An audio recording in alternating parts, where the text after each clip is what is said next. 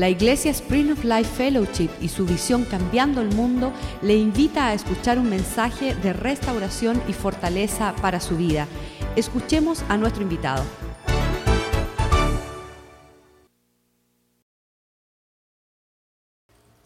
Padre, te damos gracias en esta mañana. Bendecimos tu nombre, Señor. Te damos la gloria, te damos la honra. Y estamos agradecidos, Señor, por todas las maravillas y las, las obras tremendas que has hecho en cada uno, Señor, en nuestras familias, en nuestros hijos, en todo lo que tú has puesto mano, Señor, en el destino nuevo de eternidad que has dado a nuestras almas, Señor. Tan solamente por eso, Señor, nuestro corazón no podría dejar de darte las gracias. Nos cubrimos hoy con tu sangre preciosa. Queremos que tu Espíritu Santo abra esta mañana, Señor. Que no sea palabra de hombre, sino que sea palabra tuya. Unge mis labios, Señor. Y prepara los corazones para que todos podamos poner en buena tierra, Señor, cada semilla que tú pongas. Ponemos un cerco de ángeles alrededor de este lugar y nos cubrimos con la sangre preciosa tuya. En el nombre de Jesús atamos todo espíritu que no venga conforme al tuyo, Señor. Te damos las gracias en este día.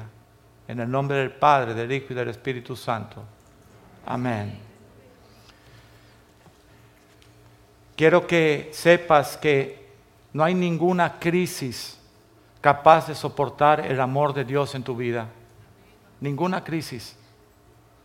No hay ninguna angustia que sea capaz de resistir la misericordia y el favor de Dios. Y no hay ningún temor que pueda ser más fuerte que la fe de Cristo puesta en tu corazón.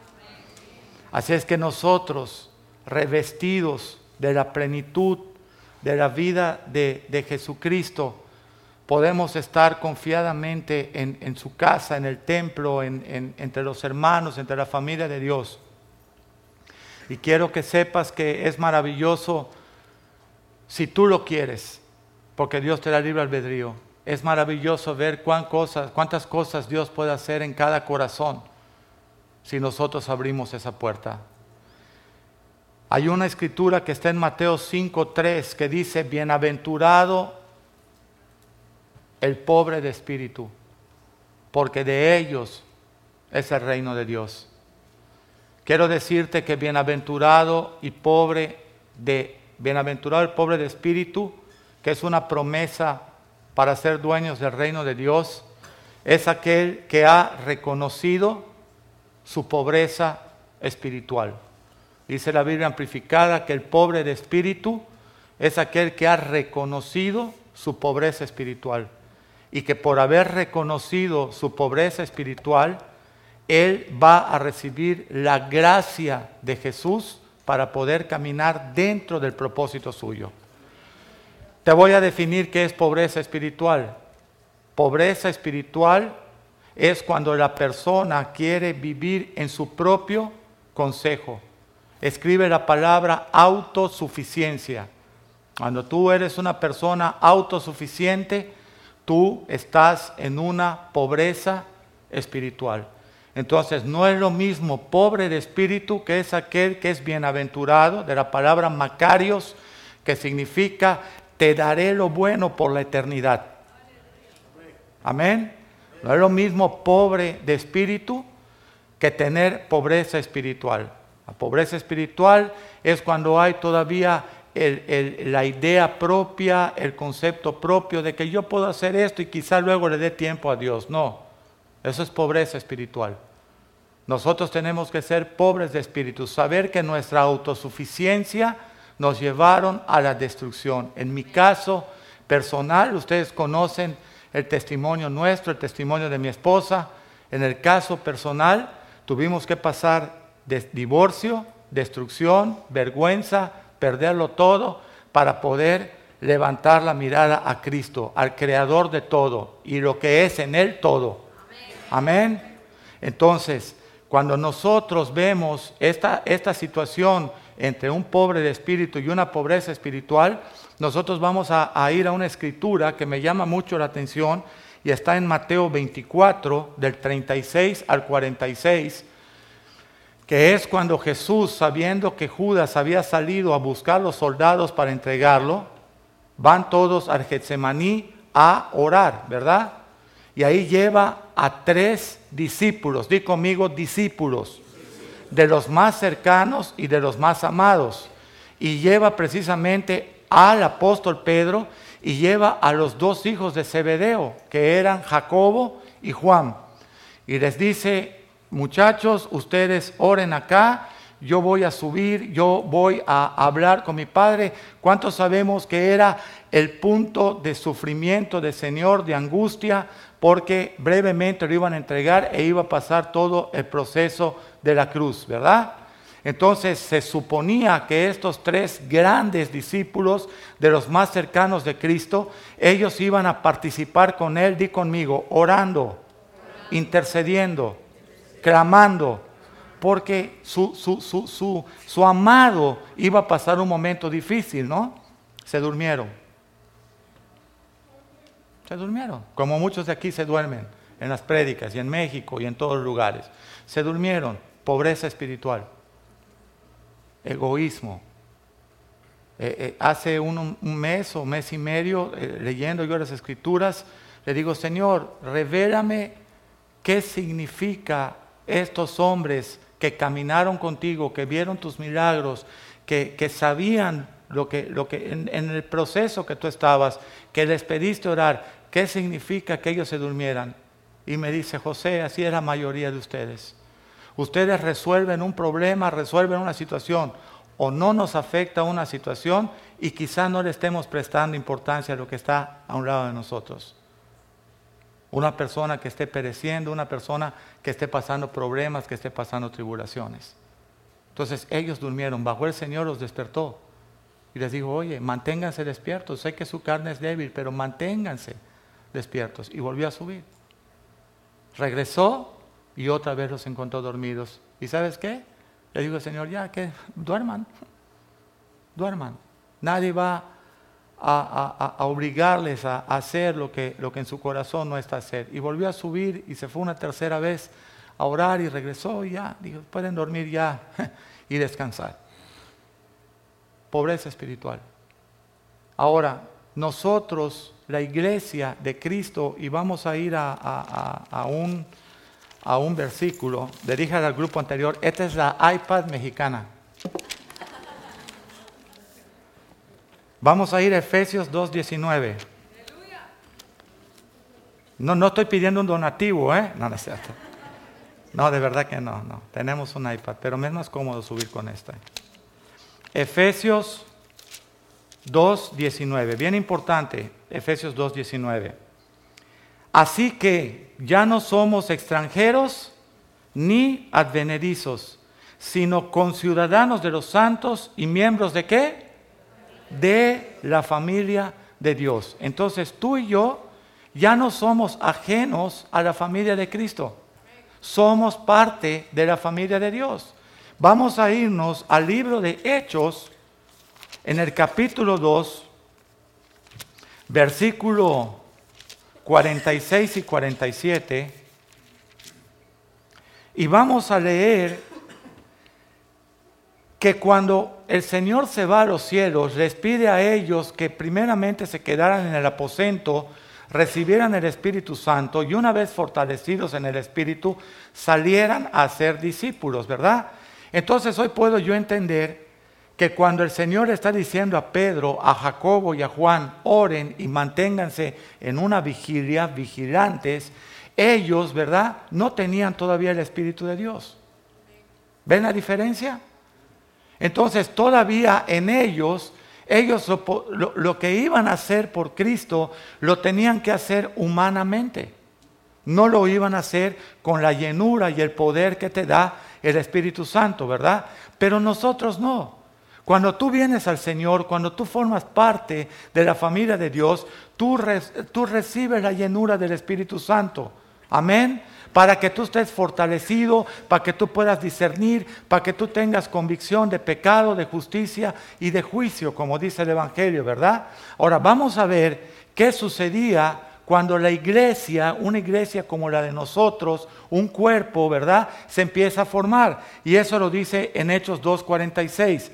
Dilo conmigo, y perseverando. ¿Sabes qué es perseverar? Seguir luchando. Como dicen los cubanos, echar pa'lante.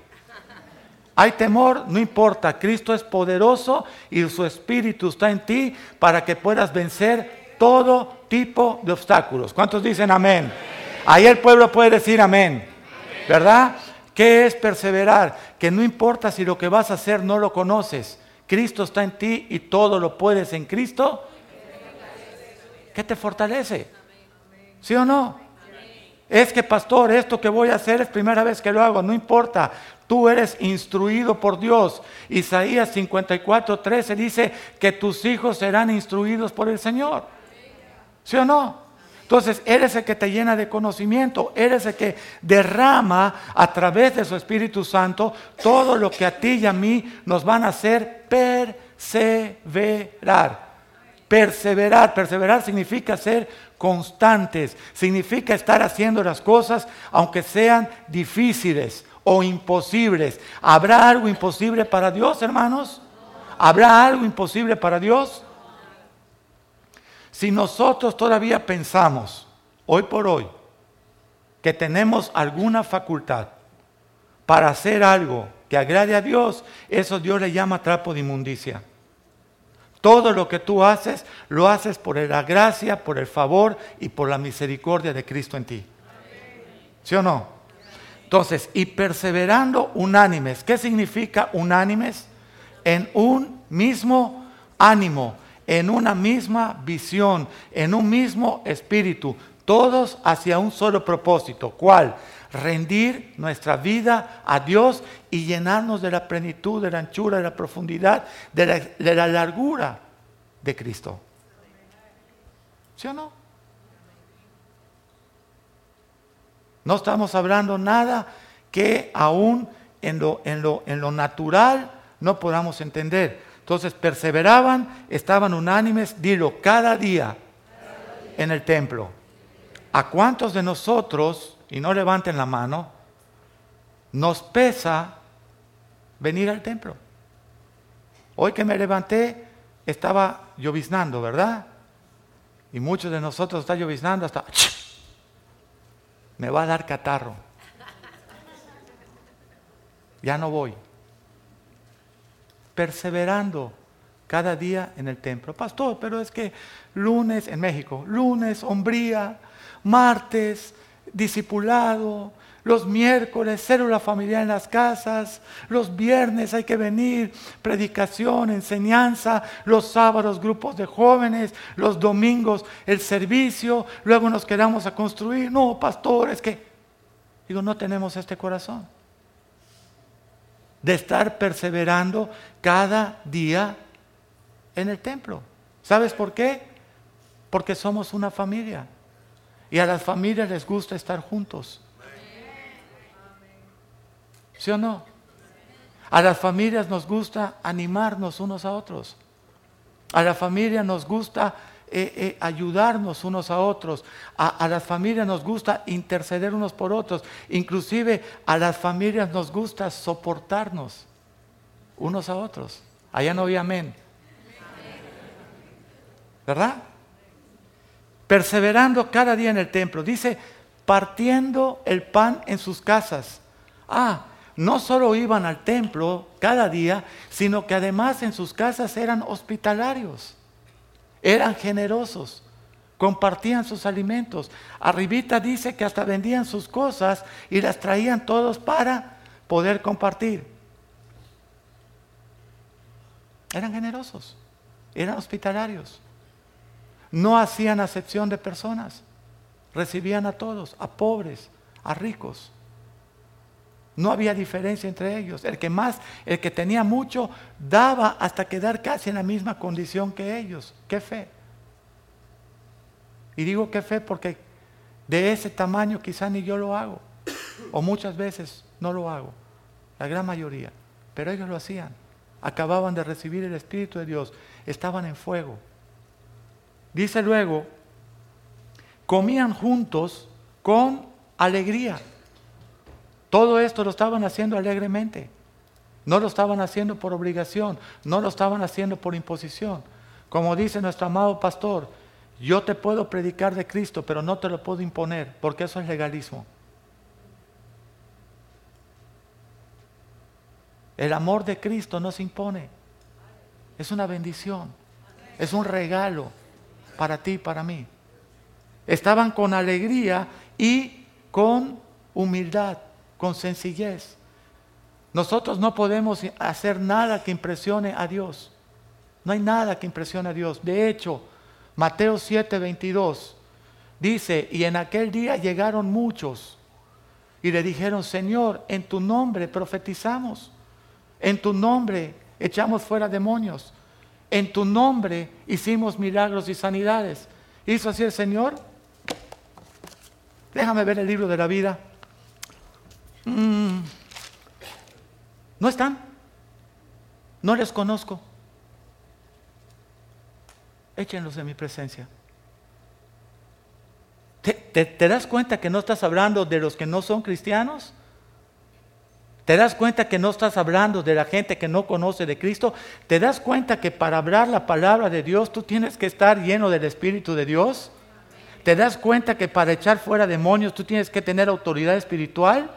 ¿Te das cuenta que para hacer sanidades y milagros tú tienes que tener la unción del Señor? Y sin embargo no estaban acá. Porque también la Biblia dice que en los últimos días se levantarán falsos profetas haciendo verdaderos milagros. No son milagros falsos. Muchos son milagros verdaderos, pero engañarán a muchos que no quisieron pagar el precio de ser discípulos. Quizá quieran ser eh, seguidores del Señor. Mm, eh, tengo un poco de afinidad con Él. Pero el Señor no está llamando seguidores o gente que tenga afinidad. Cristo está llamando discípulos. ¿Y qué es un discípulo? Dice que un discípulo es aquel que se ha negado a sí mismo y ha tomado su cruz y se ha arrepentido de su pecado. ¿Sí o no? Y después es obvio que si está enseñándonos cómo empieza la iglesia compartiendo el pan y, y haciendo lo único que sí impresiona a Dios, ¿qué crees que es? Un corazón humilde, un corazón contrito, un corazón humillado, un corazón que le diga, sí Señor, tú eres todo y todo por todo en mí. Ya no quiero ser alguien con pobreza espiritual. Ya no quiero pensar que yo voy a resolver algo en mi vida, que no tome yo el consejo de tu palabra, porque ya lo hice. ¿Cuántos de nosotros llegamos a Cristo después de divorcios, después de cárceles, después de muertes de familiares cercanos, de bancarrotas, de situaciones terribles, de dolor? ¿Cuántos hemos llegado así? Y yo lo puedo entender, porque no conocíamos al Señor, teníamos pobreza espiritual, pero estamos en la casa de Dios y muchas veces nos lamentamos si tenemos que venir muchas veces al servicio. Nos lamentamos si tenemos que acompañar a un hermano que se va a bautizar. Nos lamentamos muchas veces si tenemos que ir a una célula. Nos lamentamos muchas veces si nos piden abrir nuestras casas. Me acuerdo que hace mucho tiempo había mucho frío y se requería de, una piscina, de una alberca para bautizar. Y alguien dijo, no, mi piscina no está en buenas condiciones y no era verdad. Lo que sucedía era que ya no quería que su piscina fuera utilizada para bautizar. ¿Y sabes qué? Todo lo que te da Dios cuando tú te conviertes es para ponerlo al servicio de Cristo.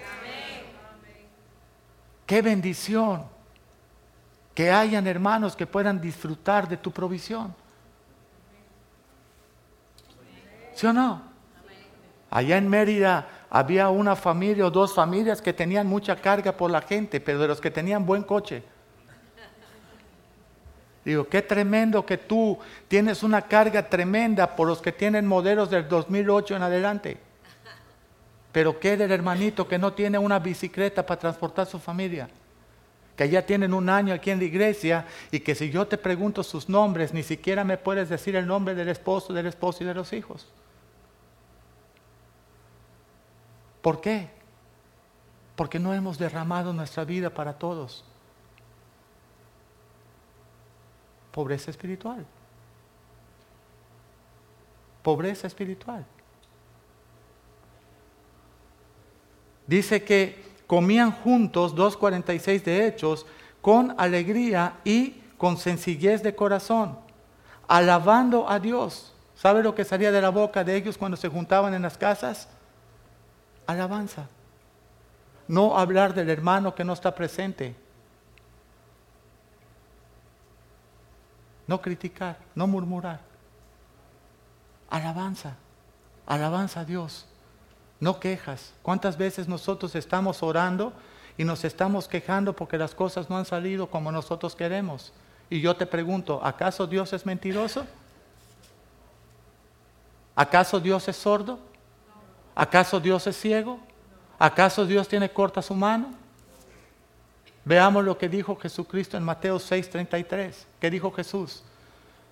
Mas buscad primeramente el reino de Dios y su justicia, y todas las demás cosas o serán resueltas o serán añadidas. ¿Sabes qué significa añadido? Que tú lo recibes gratuitamente, pero alguien lo pagó por ti. En este caso fue Jesús. Toda la provisión, toda la bendición, todo el favor de Dios sobre tu casa fue pagado por Cristo en la cruz del Calvario. Tuvo precio y se pagó de contado. ¿Sabías eso? Si tú buscas primeramente el reino de Dios y su justicia, Dios es capaz de cambiar tu lamento en baile. Dios es capaz de sanar tu enfermedad. Dios es capaz de quitar tu incredulidad. Dios es capaz de, cambiar toda tu familia. ¿Sí o no? Nos cambiaron al mexicano. ¿Por qué no nos empieza a regañar ahorita para despertar? Porque no quiero regañar a nadie. Ya Dios me regañó a mí por regañar.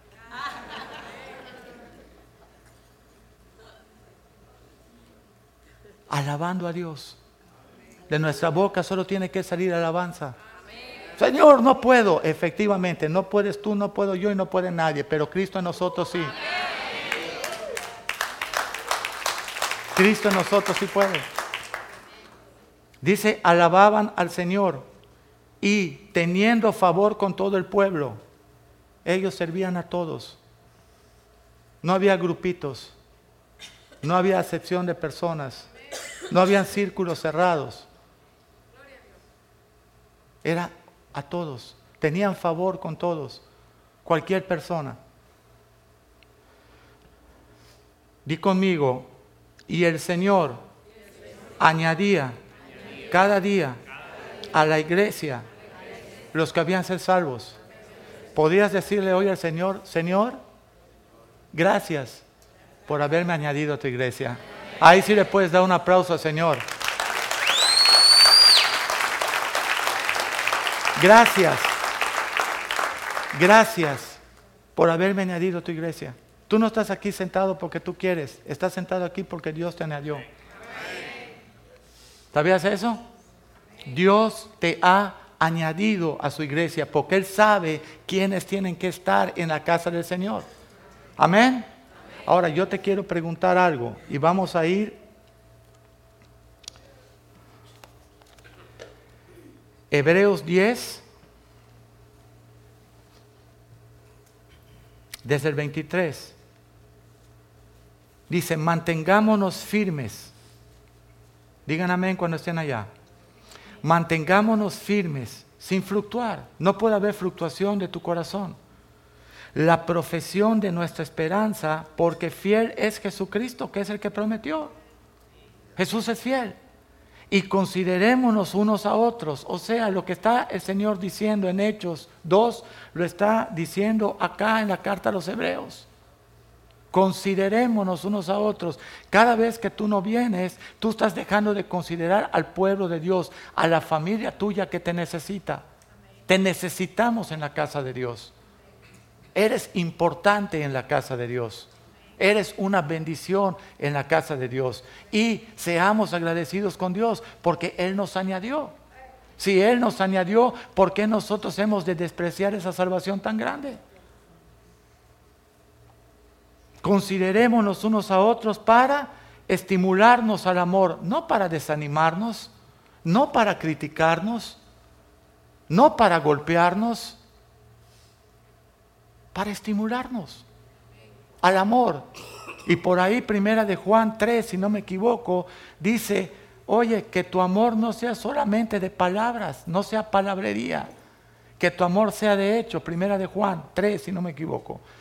Y en Juan 15, 13 dice que el amor sea este, dar la vida por tu prójimo. Eso dijo Jesucristo. Entonces te necesitamos en el templo, te, te, necesitamos como una persona que vengas unánime en una misma visión para estimularnos al amor y a las buenas obras. Di conmigo, no dejando de congregarnos. No podemos dejar de congregarnos. No dejando de congregarnos, como algunos tienen por costumbre, sino exhortándonos y tanto más cuando veis que el día del regreso del Señor se acerca. ¿Sí o no? Yo hablo con muchas personas y me dicen, pastor, lo que pasa que usted no sabe, yo, yo, yo no soy como usted, porque yo no, tengo, no tuve un papá, porque yo no tuve familia, porque a mí me despreciaron de chico, me abandonaron, me regalaron. No, no te preocupes, le dije. Tengo palabra para ti. Salmo 27, 10. ¿Qué dice el Salmo 27, 10? Lo vamos a, a, a leer. Porque el Señor Jehová aunque mi padre y mi madre me dejaren, con todo, Dios Jehová me recogerá. Él quiere ser tu papá para ti.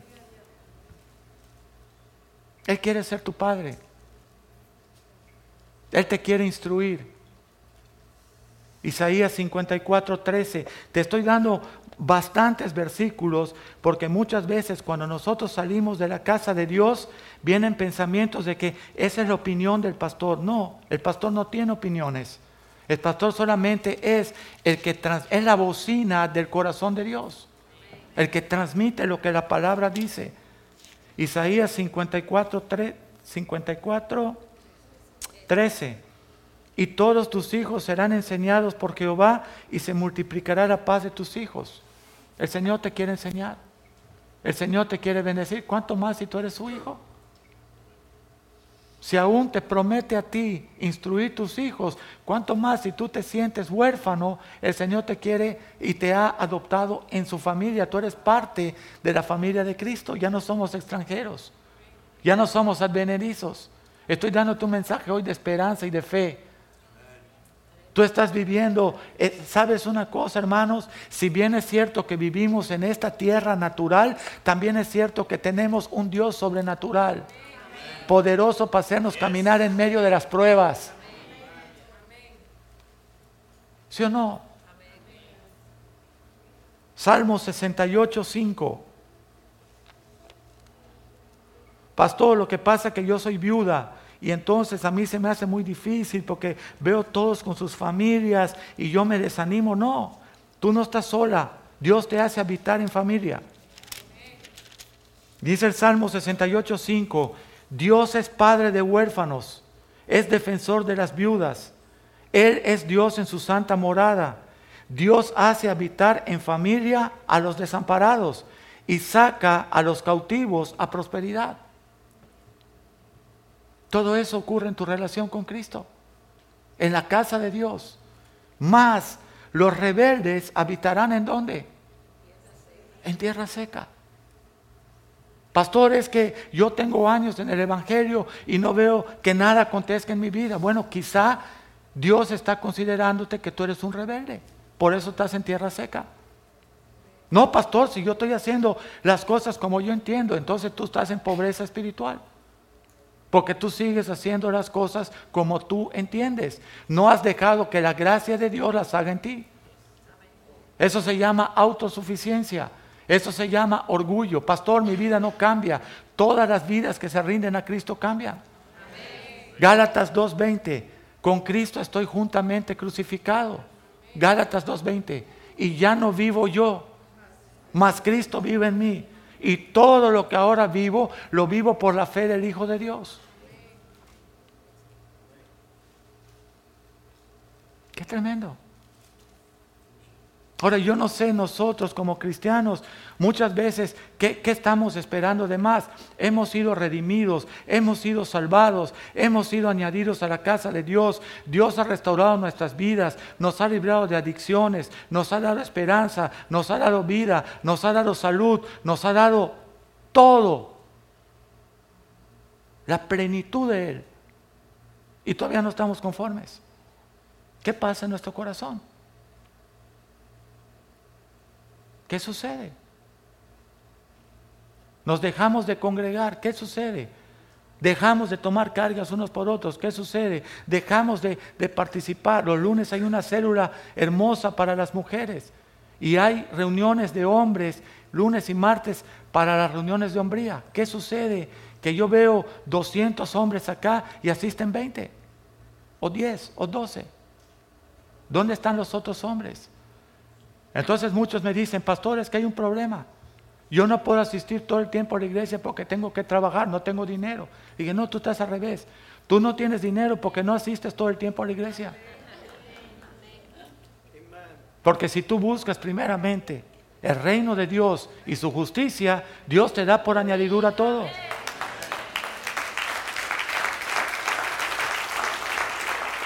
¿Sí o no? Mas buscad primeramente el reino de Dios y su justicia, y todas las demás cosas os serán añadidas. ¿Dios es mentiroso? No, pastor, usted no entiende. Es que no tengo dónde vivir, no importa. Es que no tengo que ponerme, no importa. Es que no tengo que comer, no importa. Todo eso lo buscaban los gentiles. Pero los siervos de Dios, los que ya son pobres de espíritu, los que han dejado la pobreza espiritual, ya ellos están buscando primeramente el reino de Dios y su justicia. Y Dios está encargando de todas las cosas. De hecho, Deuteronomio 28 dice, a los que obedecen las palabras de Dios, mis bendiciones los alcanzarán. Ellos no se detienen, ellos están sirviendo, ellos están caminando en el favor de Dios. Y, Dios está comprometido en su palabra. El Señor quiere hacer cosas de bien en ti y no de mal, dice la Biblia. Yo tengo planes de vida y no de muerte para ti.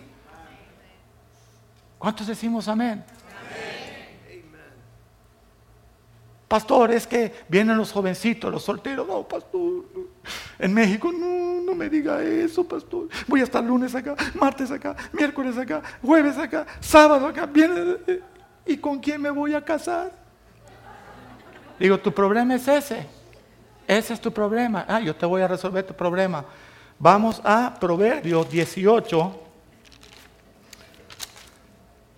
22. Proverbio 18. ¿Cuántos están gozando esta mañana? Proverbios 18, 22. El que haya esposa, haya el bien y alcanza la benevolencia del Señor. Si tú estás buscando el reino de Dios, si tú estás sirviendo al Señor, tú vas a alcanzar la, benevolencia de Él.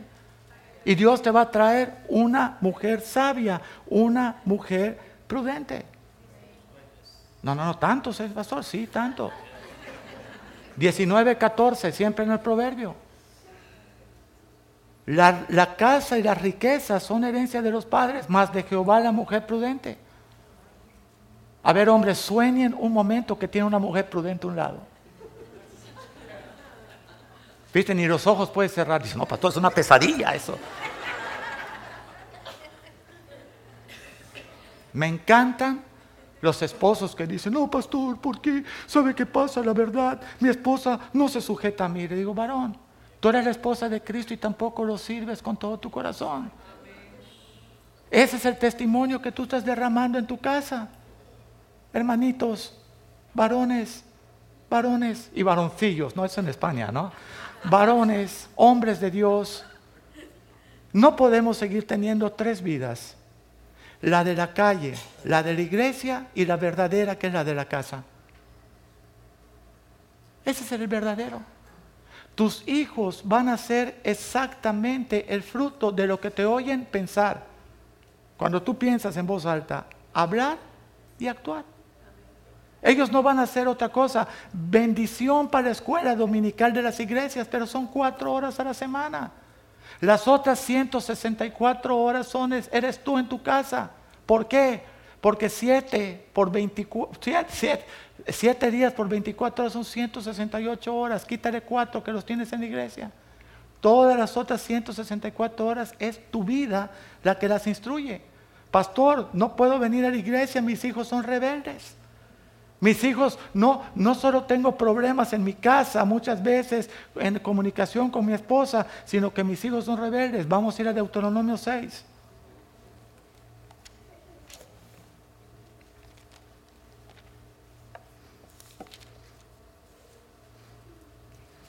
Desde el 5, amarás a Jehová tu Dios con todo tu corazón de toda tu alma, con todas tus fuerzas. Y estas palabras que yo te mando hoy estarán sobre tu corazón. Y las repetirás a tus hijos y hablarás de ellas estando en casa, andando por el camino y al acostarte y cuando te levantes. Y las atarás como una señal en tu mano y estarán como frontales en tus ojos. ¿Sí o no? Las escribirás en los postes de tu casa y en las puertas. Entramos a los cuartos de las familias cristianas y están los postres de Shakira, de, los rockeros, de carros de carreras, de todo menos un versículo bíblico. O sea, podemos abrir nuestro corazón hoy o, o nos vestimos de fariseos todos. De verdad. Un versículo bíblico. Sí, yo tengo uno, pastor. Mujer, sujeta también todo. Ay, varón. Ese es el único versículo que se aprende la gran mayoría de los hombres cristianos. No aplica. No aplica. ¿Por qué? Porque herencia de Dios es la mujer prudente. Si tú eres un hombre que está buscando con todo su corazón al Señor, te aseguro que el Señor te pone corona en tu cabeza que se llama esposa. Dice que la esposa es la corona, la mujer sabia es corona de su marido. La mujer que no es sabia es carcoma, que es como comején, cáncer a sus huesos. Pero hermanas, de verdad se los digo, ustedes no son responsables del carácter que tienen en casa, somos nosotros. Yo no conozco ninguna esposa que tú la ames y la sirvas y te diga, mañana nos divorciamos. ¿Por qué? Porque me estás tratando muy bien. Y no me gusta que no me insultes. Y no me gusta andar en un coche nuevo. Y no me gusta la buena ropa, ni me la sigas trayendo. No me la voy a poner. Y las vacaciones cada año tampoco me gustan. Por eso te dejo. Hermanitas, hermanitas, hermanos. Pastor, no puedo venir a la iglesia porque mire, nos estamos vistiendo y a un minuto de subir el pie al carro ya empezaron los pleitos en la casa. Le digo, seguramente es porque tú no estás hablando la palabra de Dios en tu casa. Apaga un rato el Facebook. Imagínate que llegues al cielo y te diga el Señor, no me gusta. Vas para abajo. Tanto tú me gusta, no me gusta. Te haga el Señor, no me gusta, para abajo. ¿Sí o no? Dale tiempo al Señor. Ora con tu familia. Hermanos, ustedes son los reyes, los profetas y los sacerdotes de su casa. ¿Sí o no? ¿Qué espíritu tú estás trayendo a tu casa para que yo te diga cómo está tu economía, cómo está tu esposa y cómo están tus hijos? ¿Cuántos de ustedes tienen el error de, ni siquiera sentarse un minuto a ver con quiénes sus hijos se están relacionando en las computadoras o en el Facebook o en lo que sea? No me digas una tontería. No me digas eso es retrógrada, porque para Dios siempre vas a tener responsabilidad sobre tus hijos hasta el día que se casen. No me digas es que están en la universidad, no importa, es que ellos tienen que ser responsables. Sí, ellos tienen que ser responsables, pero deben seguir teniendo un papá. Un papá que les hable la palabra, un papá que ore por ellos, un papá que cuando ellos se levanten le diga, hijo, te bendigo, te amo, te, te, declaro para ti el mejor de los días, tú eres un siervo amado por el Señor, tú eres un hijo en quien Dios tiene complacencia.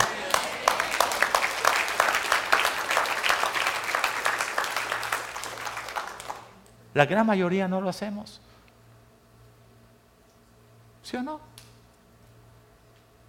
No lo hacemos. Entonces nosotros estamos siempre delante del Señor. Señor, mira, te voy a decir algo hermano, y es pobreza espiritual. Cuando hablamos de mayordomía y cuando hablamos de pobreza, y esto se lo compartí a los matrimonios en, en la reunión de matrimonios hace 15 días, nosotros tenemos un poquito limitado el término. Pensamos que se trata de dinero, pero hay un recurso más importante que el dinero, tu tiempo. Tu tiempo. ¿Y sabes dónde pones tu tiempo? Donde está tu corazón. Y si tu corazón no está en los asuntos de tu Padre, que es la Biblia, tu corazón está lejos del Señor. No te estoy enjuiciando, te estoy tocando una trompeta como una atalaya y te estoy diciendo que todos nosotros tenemos que regresar a nuestro primer amor, al fuego del Señor, por nuestras mil generaciones que vienen abajo de nosotros, que no tienen que pasar las horribles experiencias de nosotros para venir a Cristo. Porque la gran mayoría de los que estamos aquí sentados somos primera generación en Cristo. ¿Sí o no? No pasamos tiempo con Dios, no pasamos tiempo orando. Dice en el libro de, Malaquías 1 y de, Joel, Malaquías 1 y 2, y en Joel 1 y 2, por la falta de constancia y consistencia y obediencia de Israel, todo Joel 1 y Joel 2, por no haber permanecido fieles, por no haber permanecido constantes, por no haber permanecido firmes en la palabra, en la palabra del Señor, Dice, les traeré un pueblo más fuerte, entrará la oruga, el pulgón, el saltón y les destruiré todo. Sus planes, sus propósitos, sus viñas, sus riquezas, aún su relación con Dios se destruyó. ¿Sabes qué fue lo que dijo el Señor para sanar eso? Convoquen asamblea. Convoquen asamblea. Vamos a verlo. Joel 2.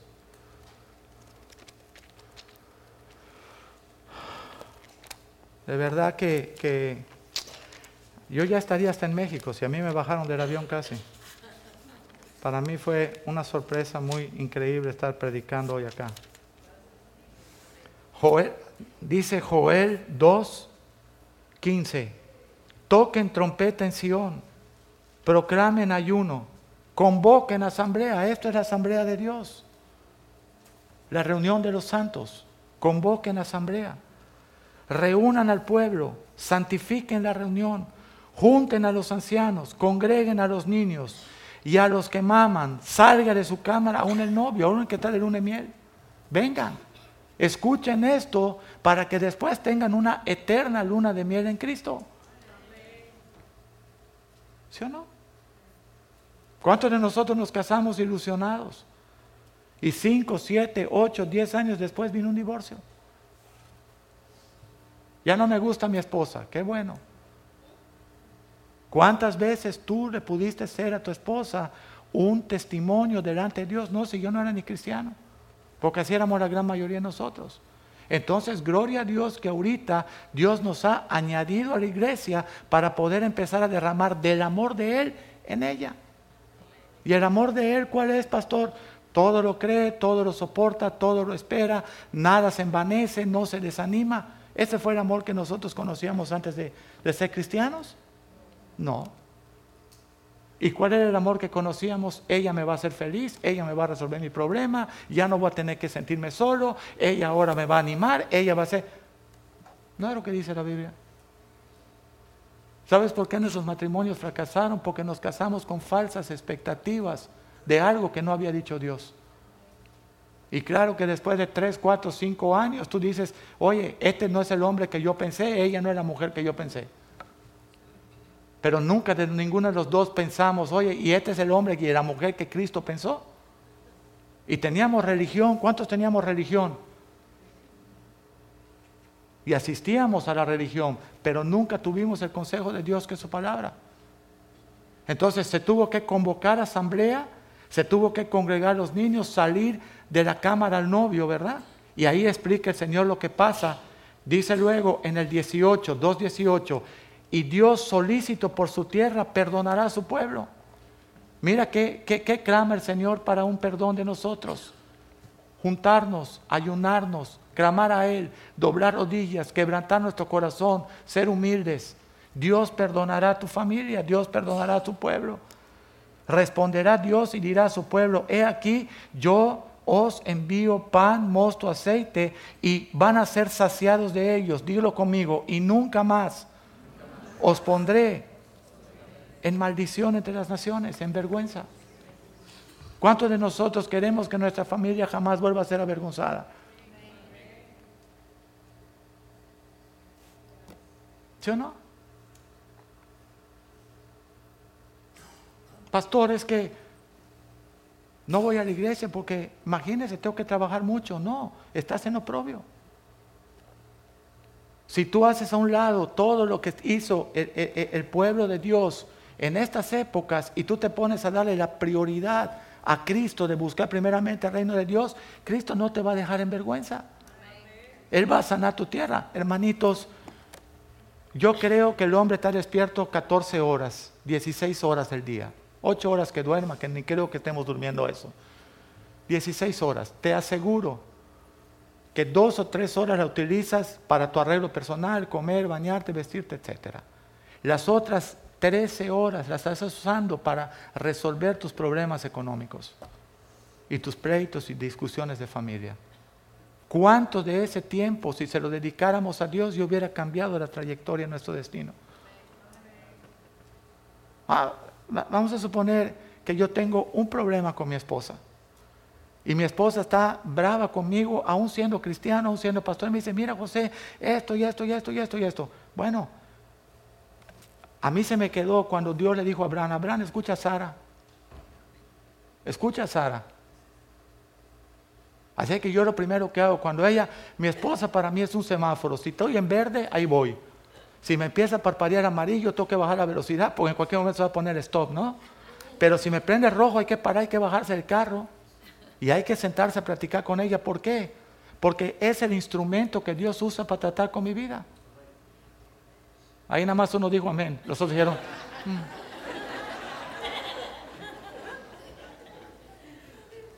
Y viceversa. ¿Cuántas mujeres no saben que su esposa es el instrumento que Dios usa para tratar con su carácter y con su vida? Entonces, ¿qué tengo que hacer por mi esposo? ¿Criticarlo? ¿Murmurar? No, orar con él y orar por Él y honrarlo y respetarlo. Porque entonces Dios hace la obra. Y si no hago eso, pobreza espiritual. Y ya somos cristianos. ¿Sí o no? Ven, Ceci. Cuando mi hija, yo regresé a la casa, ella tenía 12 años de edad. Yo la dejé de 7 años. De siete años me fui a la casa. Los siete años de mi vida, ella andaba así conmigo. Papá, papá, papá, papá, papá, al barco, a la playa, a la casa. Si me metía bajo el carro, ella entraba bajo el carro. Ahí andaba. Y me fui. Y abandoné mi hogar y lo destruí y fui un malvado. Cuando yo regreso en Cristo, ella me hizo una pregunta. Me dice, papá, ¿y cómo va a estar ahora el asunto aquí en la casa? Y yo digo, ¿y por qué? Si me quieres hablar de religión, yo, estudio en una yo estudio en una escuela de monjas y todo el día me hablan de religión. Y si me quieres hablar de moral, me la vas a hablar en calzoncillos porque tú nos abandonaste. Tú no tienes delante de mí testimonio para hablarme. ¿Cuántos están atravesando esto hoy por hoy, hermanitos? ¿O solo yo lo pasé hace 15 años? Y le dije, Señor, ¿y ahora? Y me dice, no, José, dile a Ceci que ahora ni le vas a hablar de religión ni le vas a hablar de moral, le vas a hablar de un Cristo vivo que te levantó de los muertos.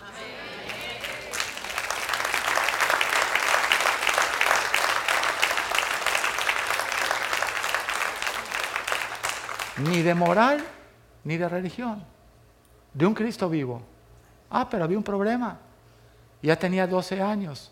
Y por cinco años Satanás había sembrado la, la, semilla del que nadie me quiere, el que más amaba, que era mi padre, me abandonó. Ahora yo voy a hacer lo que me dé la gana. De hecho, le decía a la mamá, desde que yo me fui, estoy hablándoles vida, yo voy a ser borracha de grande. ¿Parece la risa? Ustedes saben que las muchachitas que están bailando hoy en los centros nocturnos sin ropa, les hicieron una encuesta por no sé si uno de los doctores de aquí más, para hacer unas cosas cristianas, un, un, un, eh, el poder del Padre que ora, todo ese tipo de eventos. Y dijeron, ¿sabe por qué yo estoy bailando aquí? Porque mi Padre jamás me abrazó, me besó, me cuidó y me animó a ser su hija amada.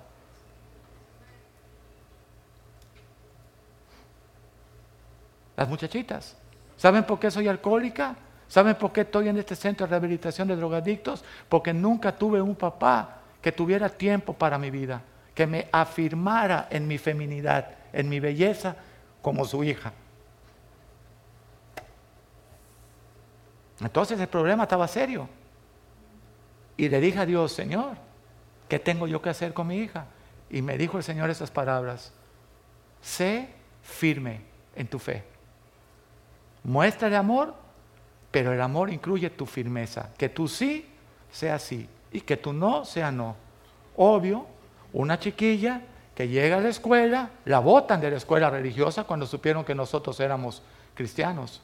La votaron y la tuvimos que meter a una escuela que era de muchachitos, de muchachitas, y ella aterrada, ¿no? Porque obviamente los insultos y las malas palabras, y, y una escuela de buena posición, pero un desastre.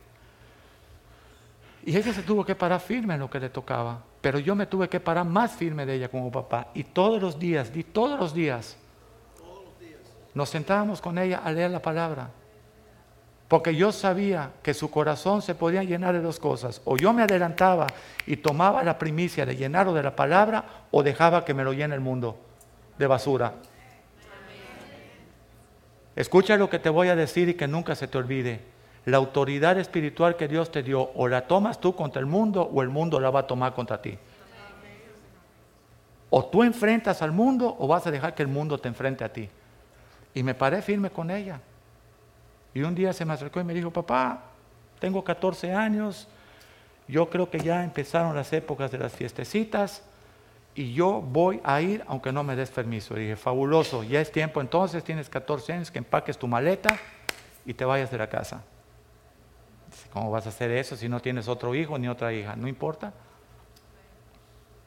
Lo que no funcione en mi casa, no lo voy a llevar a la iglesia, a los otros familiares. Si, si yo siendo el pastor y tú siendo mi hija, tú y yo no podemos hacer nada, yo me bajo del púlpito.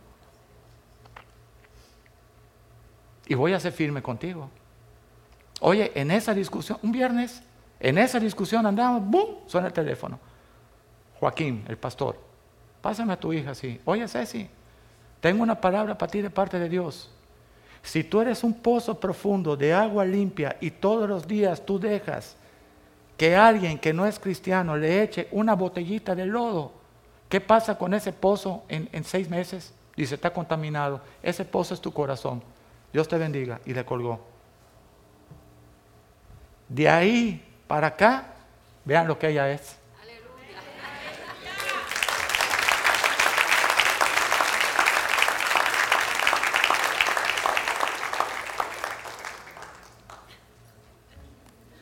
Pasaron ocho meses. Esto es real, es real lo que estoy contando. Cuando yo conocí a José, porque él me recibe a mí en Cristo, yo lo conozco 16 años. Yo le digo al Señor, qué bueno sería haber tenido un yerno así. Y digo, a ver, porque yo no estaba con mi hija ni había vuelto con mi esposa. Y no vayan a creer porque José, good look o dinero, lo que sea. Estaba para abajo. Sus papás, estaban divorciados, no tenían nada. Estaba una época bien difícil para su vida. Y pasó el tiempo. Cinco años después, me despierto un día, en una, mañana, y le digo a mi esposa, tuvo una visión. Le dije, teníamos dos nietos en un carrito doble. No sé si eran niñas o eran varones. Digo, me parece que eran niños. Y le dije al Señor, no, no, no, no, no, que no despierte, que no despierte. Quiero ver el yerno, yerno, yerno, yerno.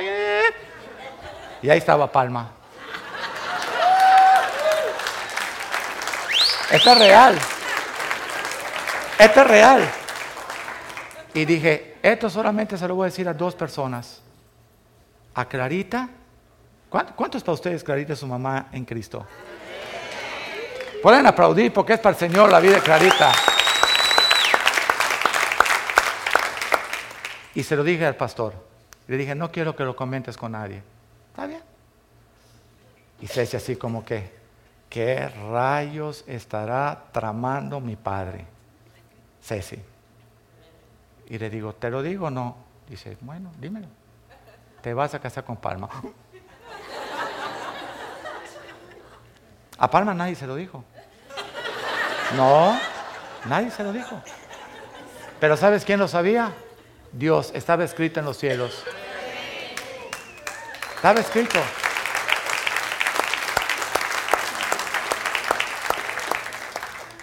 Cinco años después, Cecilia y José se estaban casando. ¿Sabían eso? ¿Saben el trayecto del carro que subió Ceci conmigo hacia la iglesia? Las palabras de mi hija. ¿Cuántos papás quisieran escuchar esto? Me dijo, papá, gracias por haberme corregido con firmeza.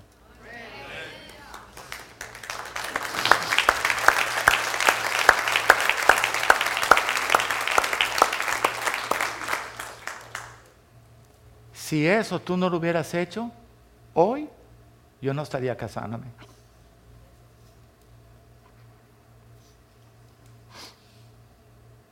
¿Cuántas hubieran querido tener un papá que les corrigiera con firmeza a ustedes? Con Cristo, ¿no? Bueno, ahora lo tienen, se llama Jehová. Y tienen un hermano que los ama, se llama Jesús. ¿Y sabes qué es lo más tremendo de todo? Que mientras nosotros seguimos tropezando, seguimos haciendo, virando, Él sigue siendo fiel. Él sigue extendiendo su mano. Él sigue extendiendo su misericordia. Él te sigue esperando. ¿Sabes cuántos años tuvo que esperar por mí? Cerca de diez. De que me hablaron a que me entregué. ¿Y sabes qué pasó en esos diez años? Destrucción. Casi la muerte. Todo lo que tú ves ahora en la vida de mi esposa, ven este, dale a Joaquín todo lo que tú ves ahora en la vida de mi esposa.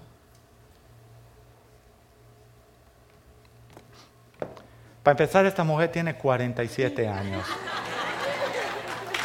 Sí, sí. Porque luego no me digan, no, pero está muy viejo para esta. Ah, pues sí, así hasta yo me vuelvo a casar con ella. No, no, no, no. Ella tiene 47 años. Dios la ha rejuvenecido. Dios le ha quitado todo rastro de rencor, de amargura, de falta de perdón. ¿Sabe lo que dijo ella cuando se casó? Nos volvimos a casar. Me dijo, José, yo no quiero tocar el pasado.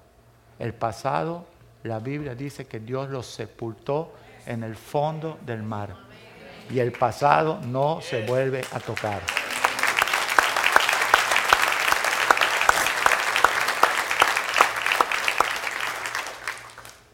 Ahora, ¿por qué yo estoy viejito? Bueno, alguien tiene que trabajar, ¿no? Alguien tiene que trabajar, si no, ¿qué le voy a dejar luego a mis hijos, al yerno y a la esposa? Quiero terminar con esto. Dios ha extendido su mano sobre todas las familias de la iglesia. Solo está esperando por ti. Amén. Dios les bendiga.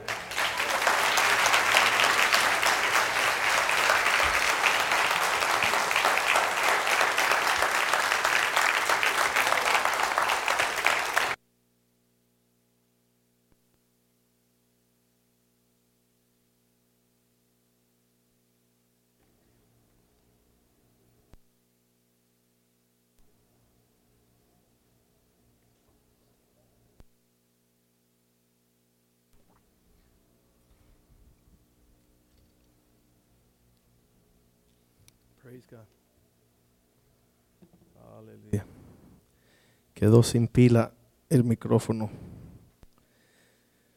Solo puedo decir una palabra, wow. Una palabra, wow.